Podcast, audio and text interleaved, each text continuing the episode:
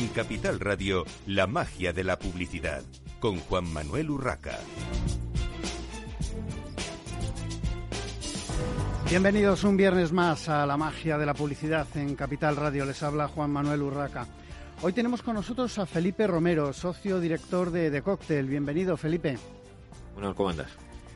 Bueno, pues eh, vamos a hablar contigo, Felipe, de Trends Review, un, estudio realizado por The Cocktail. Cuéntanos, eh, ¿qué es exactamente este análisis Trends Review 2021-2022?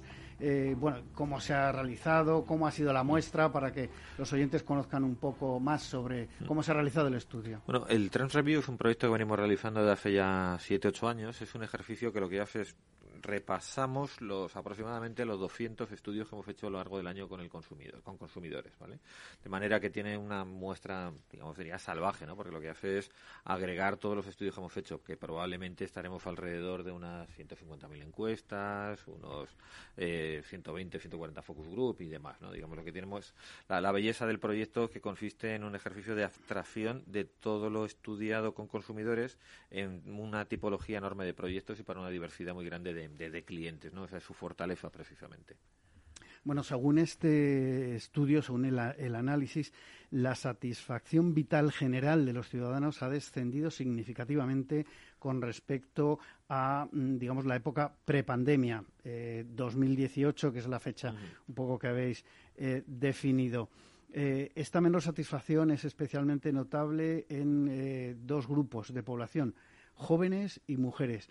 ¿A qué crees que se debe, o según los datos del estudio, a qué se debe esta tendencia, en especial en estos dos eh, colectivos? Sí, lo que hicimos fue en un momento dado, digamos en octubre de 2021, eh, lo que hicimos fue recoger información sobre eh, en qué medida los españoles se sentían satisfechos con sus propias vidas y formulamos la pregunta exactamente igual que la había formulado el INE en un estudio que tiene de calidad, indicadores de calidad de vida en 2018 y 2013. Y lo que veíamos efectivamente, como dices, es que la satisfacción general de los españoles había bajado en relación a los datos que había con, con anterioridad. Eh, hay dos perfiles que, como te indicas, están particularmente, eh, digamos, que, que, en los cuales es más, más palpable, ¿no? Uno es el de los jóvenes. Eh, esto lo venimos monitorizando a lo largo de toda la, experiencia pandémica y, lo que estamos viendo es que tiene que ver con una preocupación sobre sus rutas vitales, ¿no? Digamos, aunque haya habido una cierta imagen de los jóvenes como muy activos o con lo que tiene que ver con el mundo de las restricciones, es cierto que en términos de vivencias emocionales lo han tenido una, una situación más intensa, más, más compleja que otros perfiles, porque su vivencia, lo que ha ocurrido es que se han visto con una perspectiva en la cual mirando hacia adelante y lo que podía hacer su, su trayectoria vitales, han sentido que esta crisis, que se acumulaba a otras crisis que habían vivido con anterioridad, le dificultaba la, relación, la, la, consecución de sus, de sus objetivos personales, ¿no? Esto es en el caso de los, de, los jóvenes. También es bonito señalar que en el caso de los jóvenes, también lo que estamos encontrando en este momento es una, y, esto es como, un pequeño matiz a, esta perfección de, de, menor satisfacción vital, lo que estamos viendo es una actitud de fuerte de superación. ¿no? Lo que estamos viendo es una actitud de, oye, se me ha complicado la vida, pero también por la dinámica, el momento eh, de sus vidas en el cual se encuentran, eh, lo que estamos viendo es crecimiento de eh, orientación al mundo de la formación, digamos, de, desarrollar capacidades que de alguna forma les permitan abordar la complejidad que les ha situado el mundo de la, de, la pandemia. ¿no? Y el otro perfil que hablábamos era el perfil de las mujeres. Efectivamente, durante toda la pandemia lo que ha ocurrido es que en todos los indicadores que hemos ido viendo de vivencia emocional, eh, digamos, las mujeres han visto con unos indicadores más bajos que los que veíamos en, los hombres. En general, no es tanto porque les ha pasado a mujeres, sino porque les ha pasado a los varones lo contrario. ¿no? Digamos, porque los hombres... Y es que lo que hemos visto es que permanentemente durante toda la pandemia los varones han fluctuado mucho más en términos emocionales. Lo que ha habido es un momento fuerte, sobre todo los momentos de, de, de, cierres más fuertes, más donde los varones lo que han vivido son emociones eh, negativas de carácter muy energético, ¿no? rabia, enfado y similares. Y lo que hemos visto en los perfiles más femeninos eran emociones un poquito más, eh, emociones negativas, pero un poquito menos intensas y menos energéticas, ¿no? Eh, esto es un poco el matiz que estamos viendo por, por el mundo de, del género, ¿no? Digamos, eh, y, y, a cambio los varones, cuando las restricciones se levantaban, inmediatamente activaban sus emociones en positivo, ¿no? Es un poco la vivencia que estamos viendo durante todo los, el seguimiento pandémico que hemos hecho. Con todos estos eh, datos, Felipe, eh, y, por lo que han contestado eh, pues todos los mm, las personas que han contestado a, la encuesta en este análisis se puede decir que mm, hay, hay, más gente que piensa que puede que nunca volvamos a tener una vida como la entendíamos antes Sí, digamos, en el momento en el que estamos ahora mismo, eh, aquí ha habido una diferencia importante entre 2020 y 2021. Cuando analizamos en 2020, la vivencia general es que aquello podía ser un paréntesis y que había una vuelta atrás. Eh, cuando esto se ha alargado al segundo año, y lo hemos visto claramente durante 2021, la vivencia ha sido ya otra. Es decir, esto ya no es un paréntesis, esto no va a devolver a la situación anterior que teníamos, esto va a de construir un modelo nuevo, distinto de estar en el mundo. ¿no? Eh, factores como el teletrabajo, la mejora de los hogares, la digitalización, digamos, se han consolidado tan fuertemente ya después de dos años que lo que ocurre es que la experiencia prepandémica ya no es con lo que nosotros nos imaginamos a nosotros mismos. ¿no? Eh, no está claro que no vamos a volver a hacer como éramos, porque eso no es un paréntesis de tres meses, son dos años, ha habido una reformulación en la cotidianidad, en la movilidad, en la utilización de soluciones digitales, en la relación con el mundo del trabajo, una variedad de aspectos que lo que hacen es que la sensación general es esto ya no va a devolver a la situación anterior, sino digamos que hay una serie de cambios estructurales que nos modifican de ahora en adelante. Bueno, estamos en, la magia de la publicidad, eh, siempre hablamos de, marketing y, de campañas de publicidad. Eh, ¿cuál sería entonces nuestra actitud ante el consumo a la hora de, salir de la pandemia, digamos, en este momento y por los datos que se desprenden del análisis?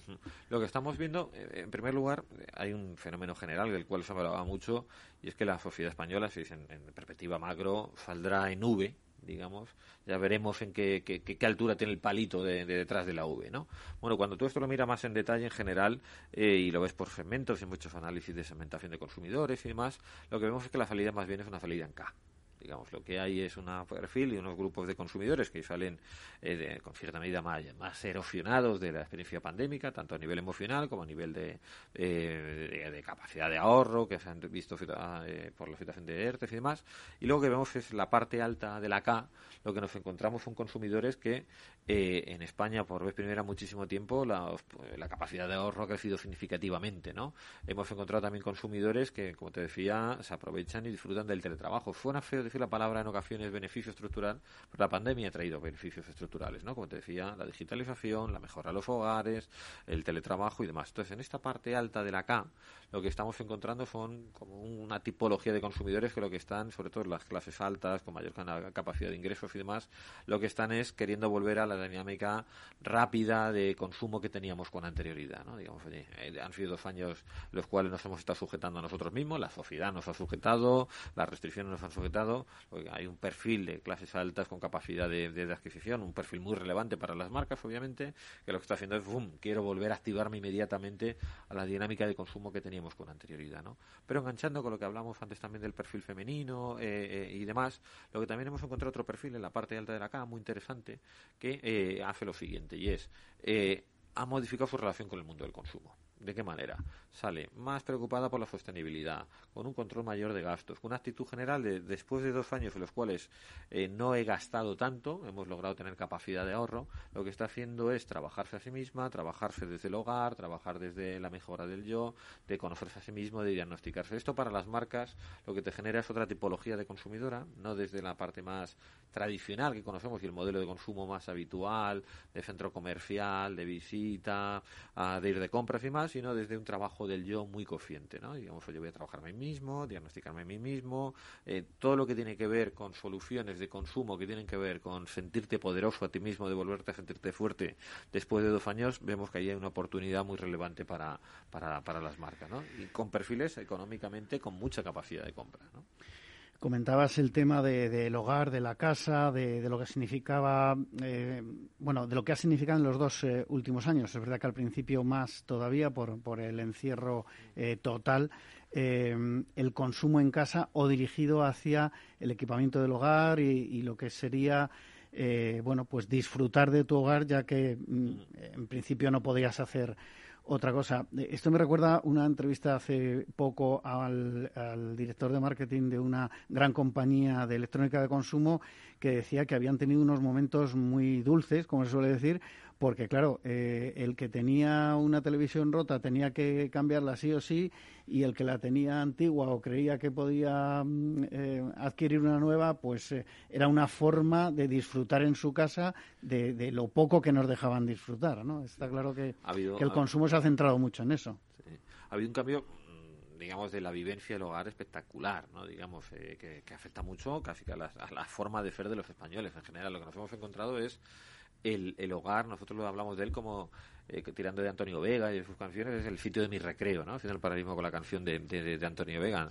La, en, su momento, digamos, el, en, su, en, su, momento, digamos, eh, lo que encontrábamos, sobre todo en 2020, el hogar fue un espacio que fue una fortaleza, ¿no? Fue un lugar en el cual lo que nosotros sentíamos era, los consumidores sentían, era que era un lugar que nos tenía que proteger, un lugar que nos teníamos que sentir fuertes, en el cual, digamos, era un espacio que nos protegía de un entorno amenazador, ¿no? Lo que hemos visto es que a lo largo de, del segundo año pandémico, fundamentalmente lo que hemos visto es que la mejora de equipamientos, como tú decías, eh, y como este interlocutor que, entrevistabas eh, indicaba, ha, sido un año eh, dulce.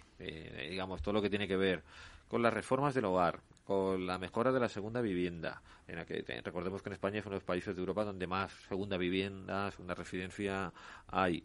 Eh, lo que tiene que ver con los equipamientos, las mejoras, la interiorización de un montón de actividades en el hogar, eh, lo que ha hecho es que ya no sea el momento de 2020, aquel momento de ansiedad, de meterme en casa, protegerme y demás, y pasa a ser un lugar que es eh, fortaleza hacer un pequeño palacete. ¿no? Hemos invertido muchísimo, hemos mejorado muchísimo nuestros hogares, es el lugar además donde nos sentimos fuertes, y esto es muy importante, el hogar es un lugar en el cual nos sentimos poderosos después de dos años donde, digamos, el mundo se nos ha complicado mucho, ¿no? Y el, hogar es un espacio que nos ha permitido sentirnos eh, particularmente poderosos. Entonces hay una mirada que además creemos que se va a mantener y que no solo va a ser eh, de este instante, sino que va a tener mucha continuidad de eh, llevar el mundo del consumo hacia el mundo del hogar. En el estudio se explica que tras dos años de este malestar pandémico, descenso de satisfacción vital, etcétera, los consumidores no, no quieren ya más mensajes dramáticos o que por lo menos las marcas en su comunicación comercial, en sus acciones de marketing y publicidad no utilicen ese ese tono. Y em, habéis hecho una, una nueva denominación del nuevo consumidor, el yo-sumidor. Explica un poco en qué consiste esto. Pues nada, con la idea del yo-sumidor lo que estamos haciendo es un juego de palabras, esencialmente, ¿no? Digamos, es como, como una pequeña regla memotécnica, ¿no? Digamos, tú cuando trabajas en el mundo del consumo hay unos aspectos vinculados, podríamos poner el mundo del consumo en un eje, imagínate, ¿no? Lo que tiene que ver con el mundo del yo y lo que tiene que ver con el mundo de lo social. ¿Qué nos ha pasado durante este tiempo? Bueno, que los aspectos más sociales se nos han debilitado, digamos, lo que tiene que ver en cómo me presento ante los demás, las ocasiones sociales de consumo que afectan al mundo de la moda, de la belleza, del alcohol, del tabaco, de la restauración, ¿no?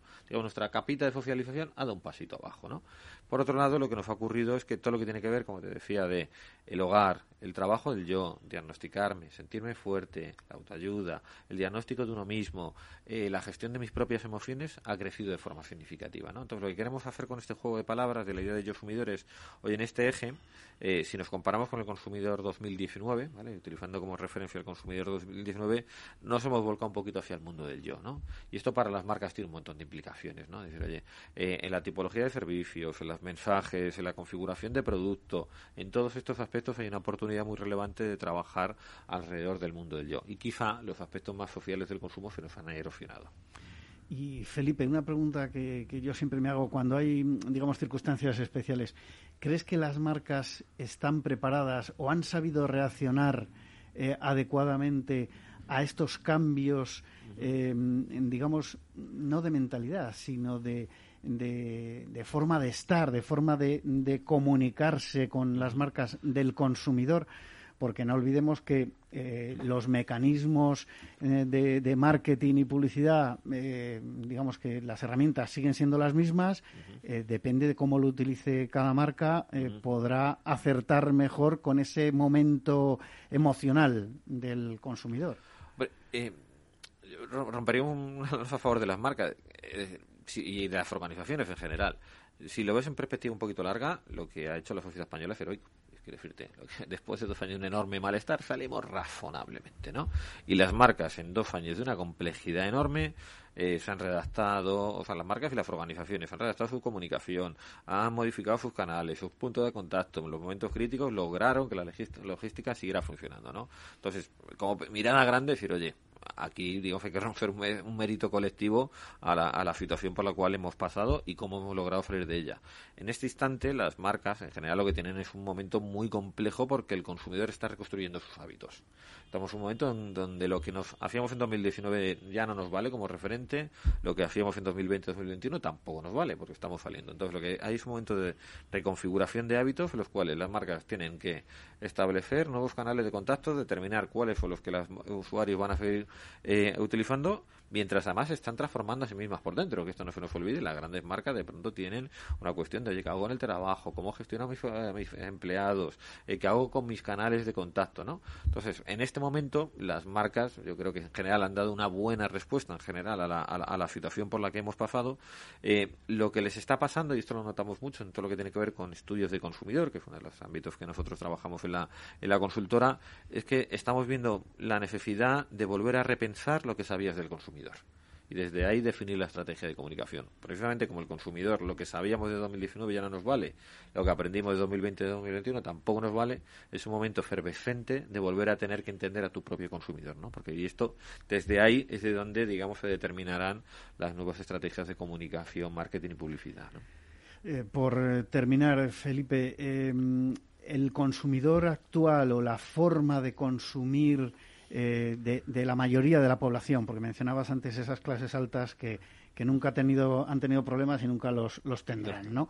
Pero, eh, digamos, el resto de los mortales que estamos en una situación, pues bueno, de, que estamos saliendo de algo que nos ha tocado vivir y, y, aquí estamos con muchas precauciones, muchas veces a la hora de, de pensar, sobre todo en los... Eh, en las grandes inversiones, ¿no? más, que, más que en el día a día.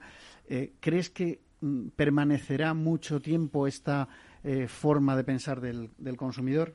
Pues nuestra sensación es que eh, con esta idea de etiqueta de yo sumidor, nosotros lo que tratamos de apuntar es una tendencia que se ha afianzado a raíz de la, de la experiencia pandémica, pero que en el fondo venía con anterioridad. Digamos, estructuralmente la sociedad española es una sociedad que va a hogares más pequeños, donde la digitalización te lleva a interacciones eh, más individualizadas. Hay un montón de factores que te están llevando, digamos, eh, en, este sentido. Entonces, este vuelco que te digo hacia el mundo del yo, nosotros sentimos que es un, es un fenómeno que se va a continuar. Digamos que no es un fenómeno específico de este instante. Por supuesto, está habiendo en este instante, y lo estamos viendo todos, un efecto rebote de socialización, pero si ponemos el umbral de referencia en 2019, yo creo que salimos y vamos a salir de forma continuada eh, con un foco más en el yo, como te decía, ¿no? Porque es que la pandemia lo que ha hecho en este sentido es profundizar tendencias que venían con anterioridad, ¿vale? Te digo, estructuralmente nuestros hogares más pequeños, la digitalización, el mundo del teletrabajo te el ámbito de lo social y hacia el teletrabajo íbamos a ir de todas, todas. Bueno, pues en ese sentido creemos que sí que este diagnóstico tiene durabilidad durante unos poquitos años.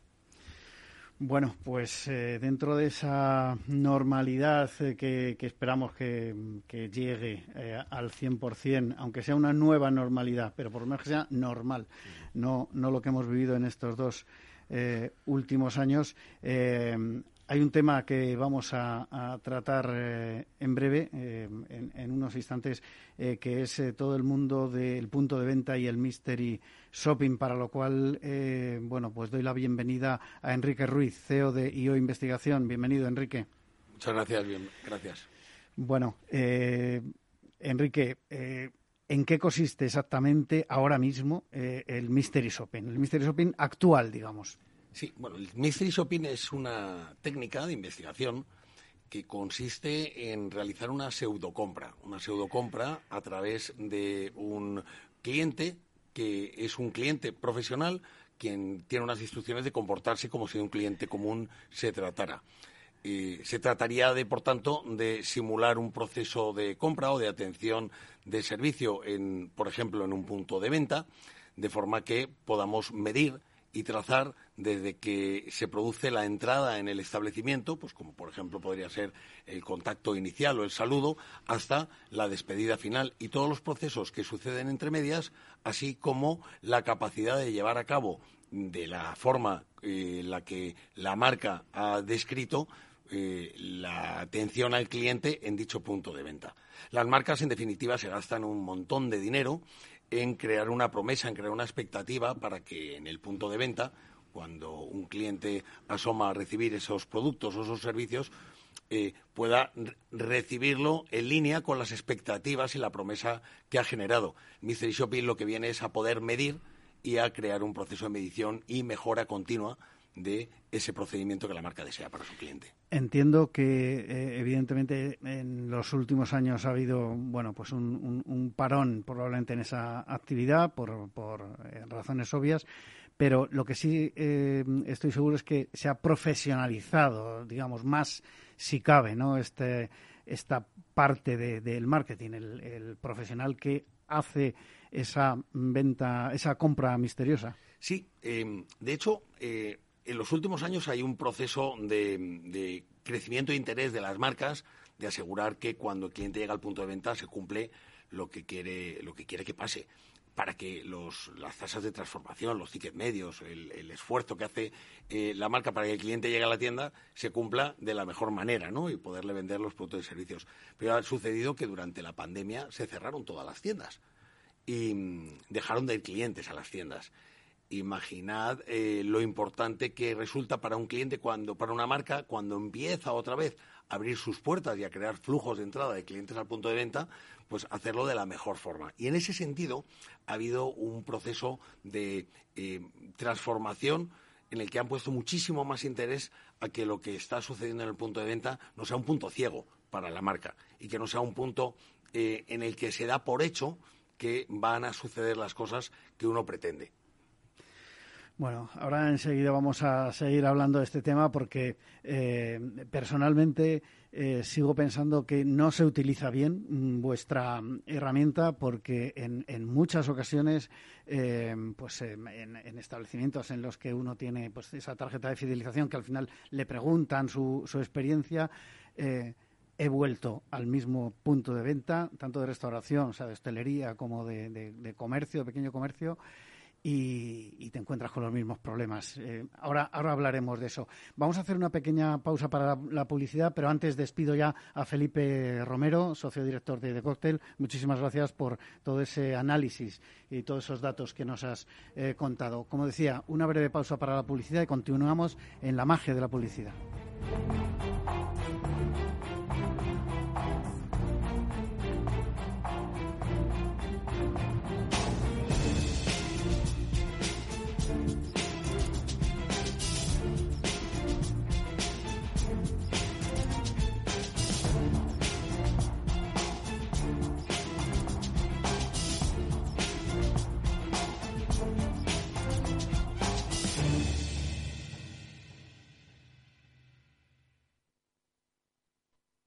Semana de los ofertones en Hipercor y el supermercado El Corte Inglés. Siete días únicos con ofertones como este. Un 3x2 en todos los productos Nivea. Combínalos como quieras. Y además un 15% de regalo en alimentación, droguería y perfumería para próximas compras. En Hipercor y el supermercado El Corte Inglés. Hasta el 4 de mayo en tienda web o app. Consulta condiciones de la promoción.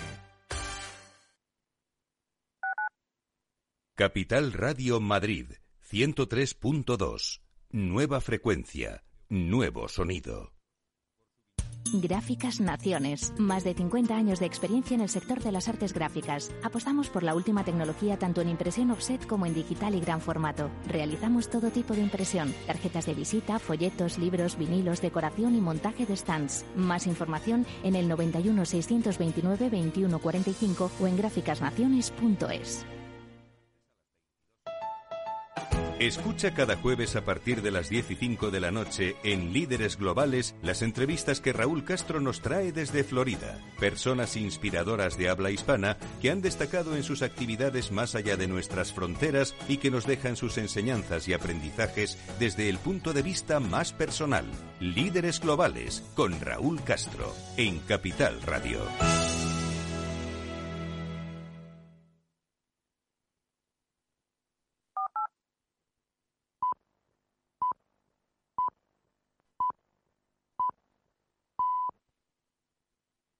La magia de la publicidad con Juan Manuel Urraca.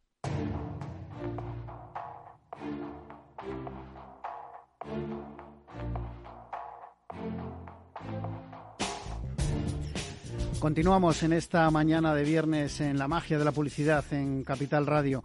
Seguimos con Enrique Ruiz, CEO de IO Investigación, eh, que nos estaba hablando de un aspecto muy importante de la recopilación de datos para las marcas, que es el mystery shopping porque conocer cómo funciona eh, un punto de venta, sea de comercio, sea de hostelería o de eh, una empresa de servicios es, es muy importante. Eh, yo comentaba mi, mi, anécdota personal de eh, que en varios establecimientos, pues digamos, no había visto reflejado el, resultado o una reacción a mis comentarios cuando he sido mal atendido en un sitio.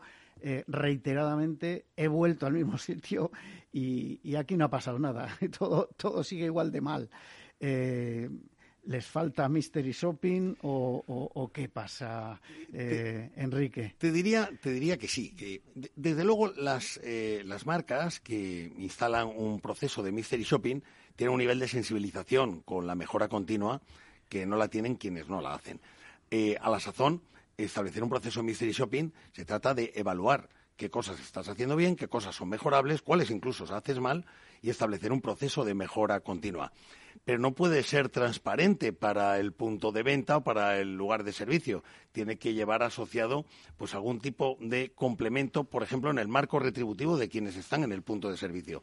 Oiga, mire, usted tiene un bonus bonus si logra hacer las cosas como la marca pretende y como consecuencia la satisfacción de los clientes, la tasa de conversión, el ticket medio, todo mejora para el cliente, la recomendación de ese cliente a otros. Pero, sin embargo, si usted lo hace mal, permítame que ese incentivo que tengo para usted, pues no se lo pueda dar, porque como consecuencia de un maltrato al cliente, usted está haciendo eh, dando un mal resultado para la compañía y, por tanto, tiene que verse afectado. Eso estimula muchísimo, sin duda, a quienes están dando servicio y atendiendo a los clientes en el punto de venta porque por lo que comentas, de alguna manera, el Mystery Shopping está eh, ideado eh, para ayudar a la marca a, tener más datos, a conocer el punto de venta. Pero ¿hasta qué punto esta técnica eh, está, digamos, destinada a impactar positivamente en el ratio de conversión y en el índice de satisfacción de los clientes en el, en el punto de venta?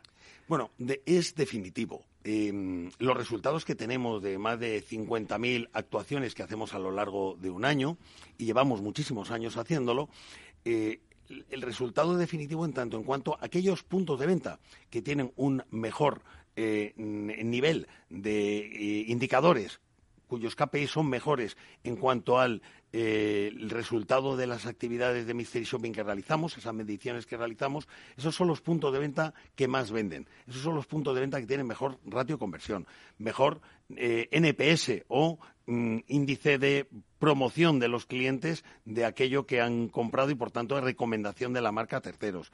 Tienen más satisfacción como clientes, definitivamente.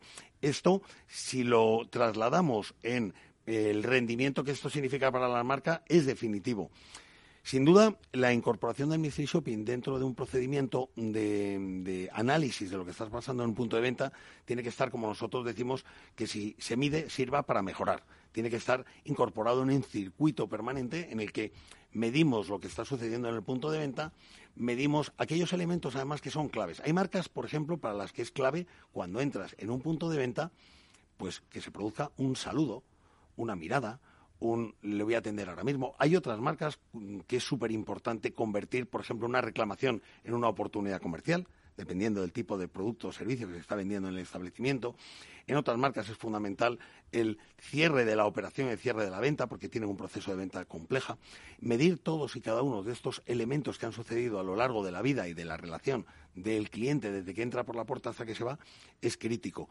Y, como te decía, es tan crítico como que los resultados de quienes dan mejores eh, ratios en los indicadores de medición son aquellos, generalmente, y sin lugar a dudas, que están dando mejores ratios también en términos de venta y de satisfacción de sus clientes.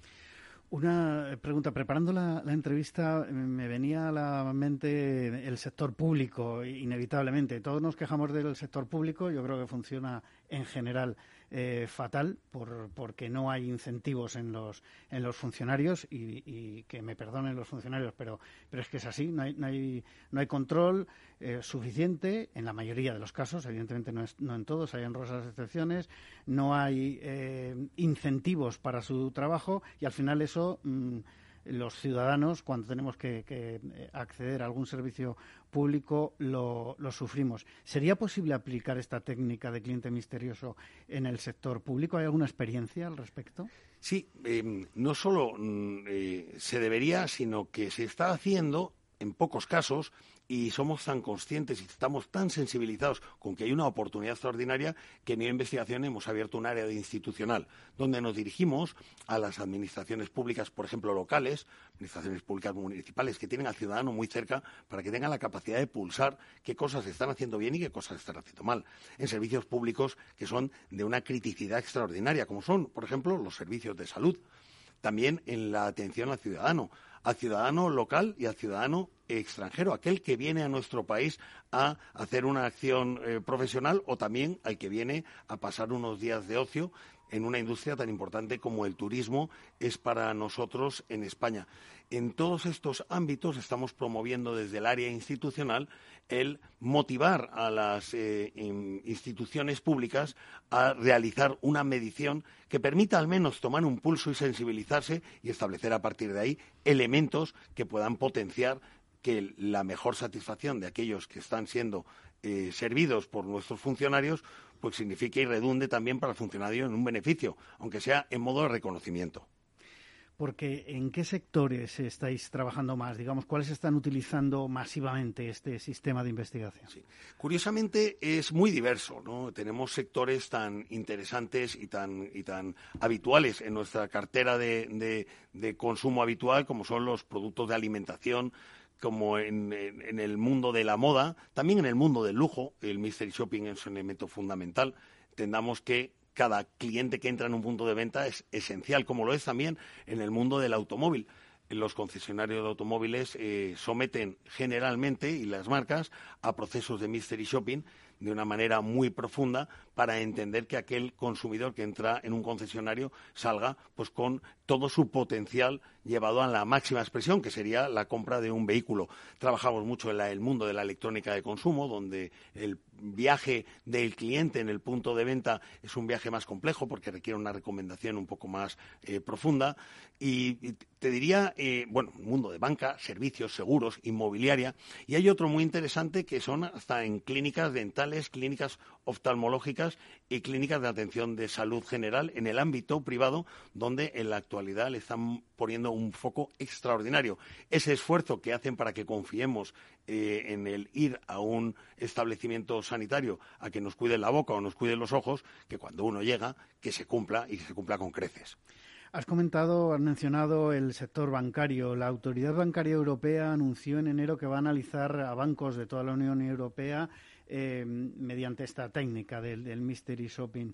Eh, ¿Es aplicable al mercado español? ¿Se va, ¿Se va a hacer o se ha hecho ya algún tipo de investigación en nuestro país? Porque el sector bancario también tiene lo suyo. Sí, tiene lo suyo. De hecho, eh, hace, hace tres años el Banco de España, y nosotros participamos, lanzó una, un estudio para monitorizar que las diferentes entidades bancarias de las diferentes entidades pues hacían su trabajo de forma eh, razonable. Es decir, que se ofrecen productos y servicios financieros a consumidores que están aptos y cualificados para eh, poderlos adquirir. Y en segundo lugar, que se hacen informando de manera completa de que todos los productos y servicios tienen pros, pero también tienen contras. Sí hubo hace unos años y es ahora la autoridad europea la que está replicando este mismo modelo de monitorización a través de eh, esta misma técnica del mystery shopping. Esto suele incentivar a que las propias entidades bancarias y cada una de ellas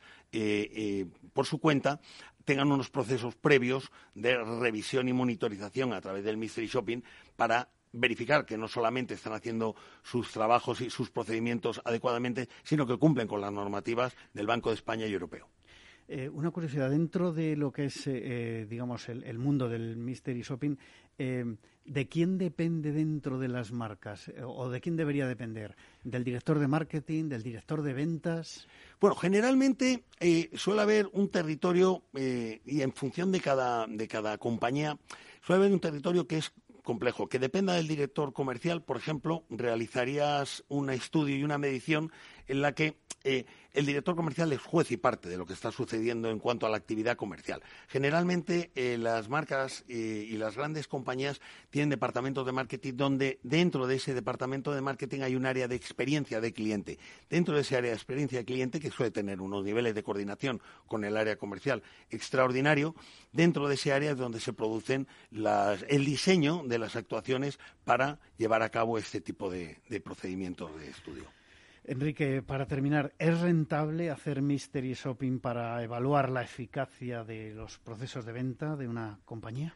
Quiero ser tajante, absolutamente. imagínate, no te voy a explicar eh, qué significaría para un concesionario vender un coche más.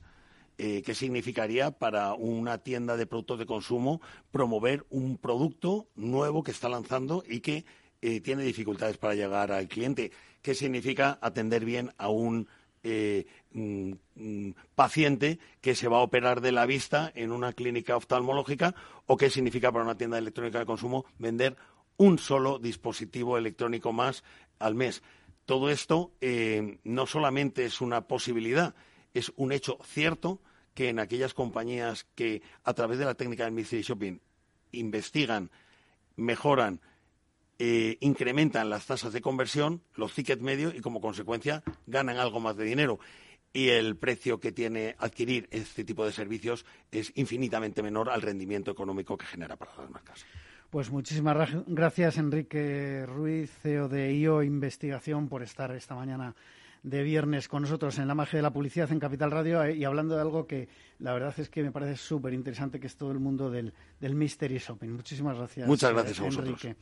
Nosotros continuamos en esta mañana de viernes con Antonio Quevedo, CEO de Global Suite. Bienvenido, Antonio. Hola, buenos días. Muchas gracias por la invitación. Bueno, eh, Antonio, cuéntanos qué, qué es Global Suite. Eh, bueno, Global Suite es una, somos una compañía que desde hace 15 años eh, prestamos servicios de asesoramiento y desarrollamos software para ayudar al, cumplimiento de las, eh, en las organizaciones de normativas tan, tan importantes como es la, protección de datos y otras muchas muy relacionadas, ¿no? utilizando el acrónimo, ¿no? GRC, ¿no? del gobierno, riesgo y cumplimiento de las, de las organizaciones y entonces de una manera transversal desde el punto de vista del asesoramiento y la eludible ayuda del software de Global Suite, pues, pues ayudamos a que las empresas cumplan con algo tan complicado, entre otras cosas, como es la protección de datos. Bueno, y eh, hablando de, protección de datos, eh, últimamente hay algo que, está en la mente de, todos, sobre todo eh, pensando en las marcas, pensando en, marketing, pensando en ventas también, que es el metaverso.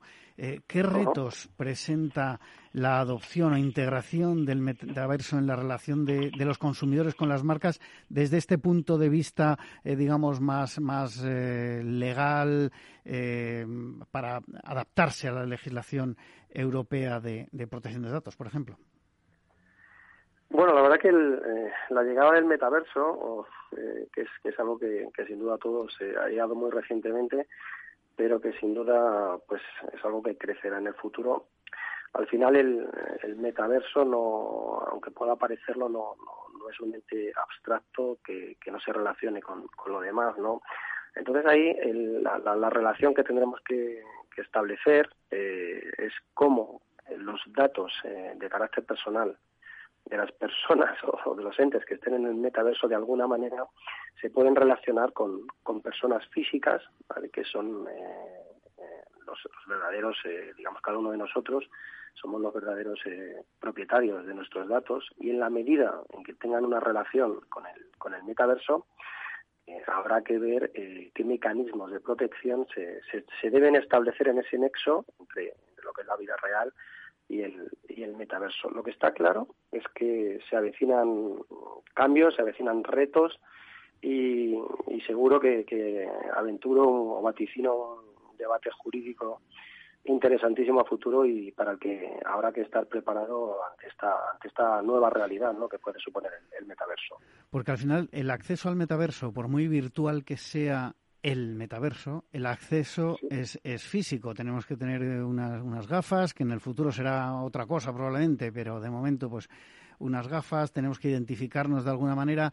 Hay incluso eh, en determinadas soluciones eh, recogida de datos biométricos. Todo esto al final implica eh, mucha personalización, porque si a uno le capturan en el buen sentido para, para acceder a un a uno de estos universos virtuales eh, la huella eh, dactilar o el, eh, iris o, cualquier otro elemento biométrico, al final eso solo se corresponde en principio a un humano. Así es. en primer lugar, cuando hablamos del metaverso, no hay que pensar en galaxias lejanas, ¿no? El metaverso los servidores eh, que van a dar soporte o donde va a estar ubicado el metaverso eh, es en la Tierra, ¿no? Yo no, tengo noticia de que se estén construyendo eh, proveedores de servicios en otros sitios. Por lo tanto, la legislación de donde estén ubicados dichos servidores, dichas máquinas, están en la Tierra y por lo tanto la normativa será de aplicación. ¿Qué sucede? Efectivamente, estableces una, una cuestión muy concreta, ¿no?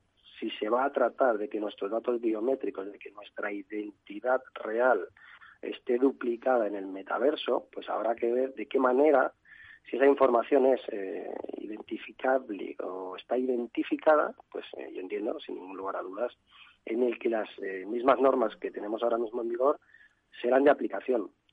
Cuestión concreta será, y como digo, pues habrá que ver un poco cómo se articula, es que haya elementos, pues a través de ideas, a través de los mecanismos que se establezcan que permitan disociar determinada información que existe en el metaverso de nuestra eh, información o nuestros datos de, manera real. Porque, Antonio, eh, ahora mismo con la legislación que hay, el, el eh, consumidor que quiera acceder al metaverso para relacionarse de alguna manera eh, con una de sus marcas preferidas eh, está protegido por la ley, eh, por las leyes y normas europeas? Sin ninguna duda, claro que sí.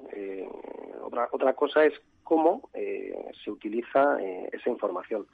Eh, creo que es una acotación muy importante. O sea, los datos nos pertenecen eh, a cada uno de nosotros. O sea, los datos no pertenecen a las compañías. Los datos, eh, pongo una diferenciación. Hay determinada información que nosotros damos a las compañías de manera voluntaria. Cuando nos bajamos una app de, de alguna tienda, cuando utilizamos alguna aplicación, cuando entramos en una página web, que nosotros, de manera voluntaria, en muchos casos, cedemos para que utilicen nuestra, nuestra información. Ya no hablo de redes sociales y demás, en la que los eh, chavales jóvenes, sobre todo, no son pues un poco inconscientes y por tener una, una, determinada red social son capaces de, dar cualquier tipo de, de información, ¿vale? La quería diferenciar de otro tipo de información en la que sí que es obligatorio que demos nuestra información. Imaginémonos datos de salud, imaginémonos de datos eh, fiscales, etcétera. Ahí no tenemos opción ¿no? a la hora de, ceder nuestros datos porque se utilizan para una finalidad pública y en ese sentido pues, pues se deben utilizar. Respecto a la pregunta que me hacías, la, la información que cedemos, al final vamos a ser conocedores de la información que cedemos y la finalidad para la que va a ser utilizada. Es decir, eh, las, empresas o Facebook o quien sea, ¿no? Que, con los que nos introduzcamos en el metaverso, nos van a tener que informar de qué información nuestra recogen y de cómo se va eh, de qué finalidad y de cómo se va a actuar con esa información, esos datos biométricos, eh, de iris, etcétera. Y seremos nosotros los que voluntariamente cedamos esa información y seamos conscientes de que la hemos cedido. Porque otra, anotación importante, el, hecho de que demos determinada información de manera voluntaria en un momento dado no quiere decir que en, eh, en, otro momento dado, pues digamos, oye, dejar de utilizar mi información, quiero salirme del metaverso y esta información eh, ya, que ya no se utilice, ¿vale? Es importante hacer esa diferenciación porque muchas veces parece que no tenemos opción, ¿no? Somos, eh, al metaverso entramos o no de manera voluntaria. Antonio, eh, ¿hasta qué punto se ha adaptado bien el tejido empresarial español al Reglamento General de Protección de, Datos? ¿Y, cuáles serían, eh, digamos, qué, destacarías de las obligaciones que tiene una empresa que empieza a almacenar y utilizar datos de, sus clientes? Porque esto al final es un punto delicado. Sí, es, un punto importante. Bueno, yo no tengo una estadística de, de cumplimiento, pero bueno, yo que llevo en esto bastantes años, ¿no? Ya conocimos eh, la LORTAD en el 92, la, la LOPD en el 99 y era el reglamento que realmente creo que es ha estado mucho tiempo cocinándose, por así decirlo, y, me parece que es una, un, buen, un buen elemento para proteger la información. Yo diferenciaría, eh, es una normativa que lleva cuatro años más o menos ya con nosotros, ¿no? el Reglamento Europeo de Protección de Datos, que es de aplicación en toda la Unión Europea, que es una, cosa bastante importante.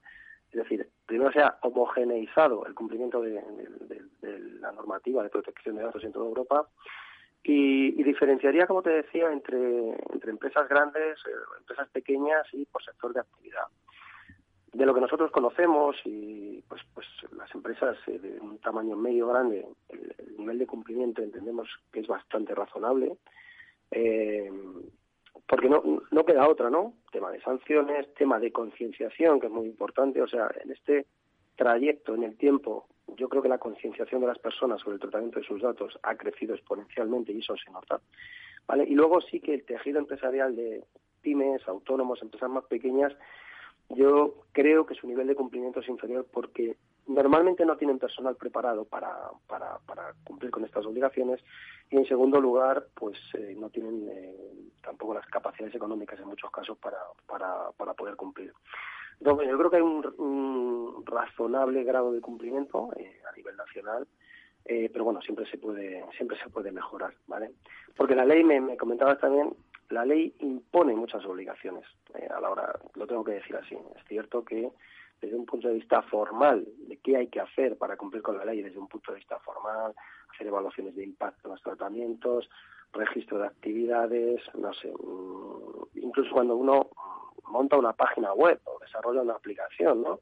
Eh, desde que la concibe deben diseñar esa página web o esa aplicación, eh, diseñarla para que cumpla con el Reglamento Europeo de Protección de Datos y, sinceramente pues pues son muchas obligaciones y no, no, es fácil ¿no? Según el eh, Reglamento General de Protección de Datos, estos deberían utilizarse mientras se necesiten para la finalidad establecida. Esto es, cuando un cliente deja de serlo, por ejemplo, deberían borrarse. ¿Hasta qué punto supone una ilegalidad, por ejemplo, conservar estos datos eh, para hacer campañas de marketing? Porque eh, muchas veces desde los departamentos de marketing se habla de, eh, bueno, tenemos una gran base de datos, que seguro que el 100% no es cliente activo, pero se utiliza toda el 100% de esa base de datos para hacer, por ejemplo, una campaña de marketing, una acción en redes sociales, en, emailing o, telefónico. Eh, ¿dónde, se cruza la línea de la legalidad ahí? Bueno, pues aquí vamos otra vez eh, un poco al, eh, a lo mismo, ¿no? Es decir, normalmente, o lo que debe suceder, es que para poder realizar una campaña de marketing en una empresa o porque otra empresa ha comprado una base de datos, ¿no? Eh, es perfectamente legal comprar bases de datos siempre que todo esto esté informado de manera adecuada.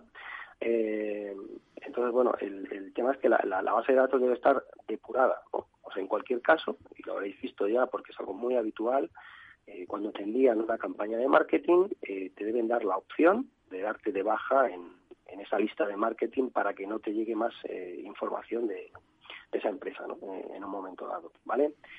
Si nosotros hemos dado nuestros, nuestro consentimiento para, una finalidad concreta y esa finalidad no varía, pues digamos el dato se podría seguir utilizando sin ningún problema.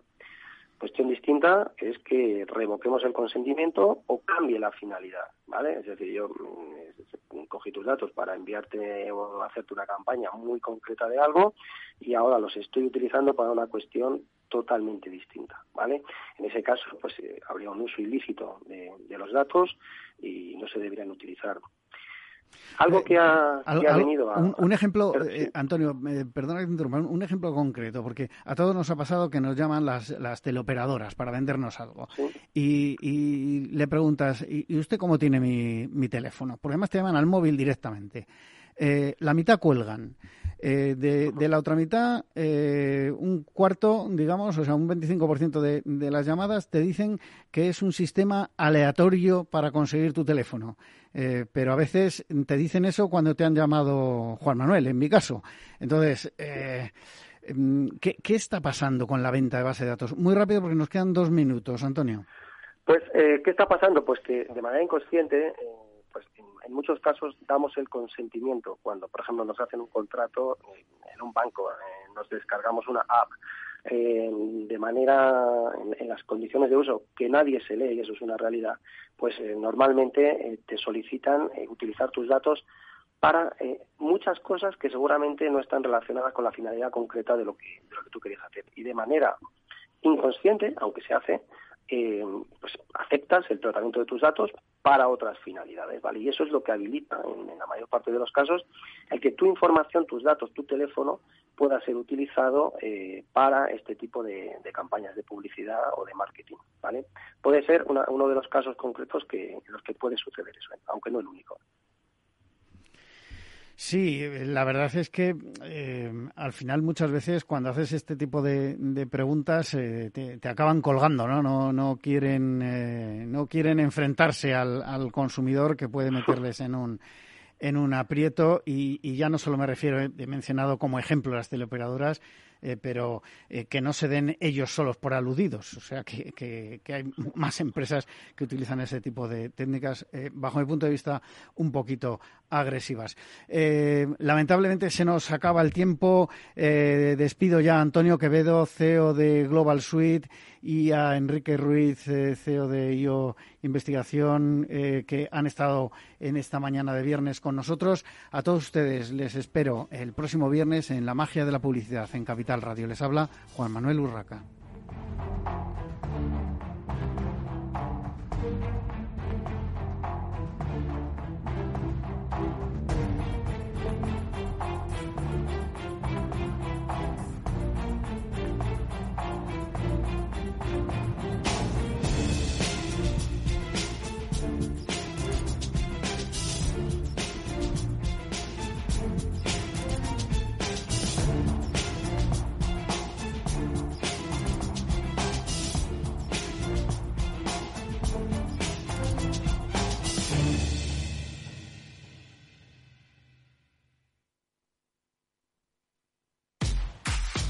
Mal tiempo, mala helada. El cambio climático lo ha cambiado todo y los riesgos son más y más imprevistos, como las lluvias, las heladas o el pedrisco. Por eso necesitas un buen seguro agrario que garantice tu tranquilidad. Y ahora es el momento de contratar tu seguro de uva de vino. Agroseguro. Trabaja sobre seguro. Capital Radio Madrid, 103.2. Nueva frecuencia, nuevo sonido. Hemos creado un lugar para ayudarte a crecer, donde cada pregunta tiene su respuesta, donde acompañamos a empresas y autónomos en su camino hacia la digitalización y sostenibilidad, donde estar al día de ayudas y subvenciones, y donde se impulsa la internacionalización de todos los negocios, con contenidos pensados para aprender, inspirar y crecer. Santander Impulsa Empresa, el lugar para avanzar. Disfruta de la mejor cocina gallega en Montes de Galicia. Todo un clásico moderno en el barrio de Salamanca. Disfruta de la variada dieta atlántica, de las mejores carnes y pescados tratados con respeto y transparencia y regados con una de las mejores bodegas de la zona. En grupo, en familia o en pareja, Montes de Galicia te ofrece el espacio perfecto en cada ocasión. ¿A ti también se te pone el corazón a mil cada vez que abres tu app de trading?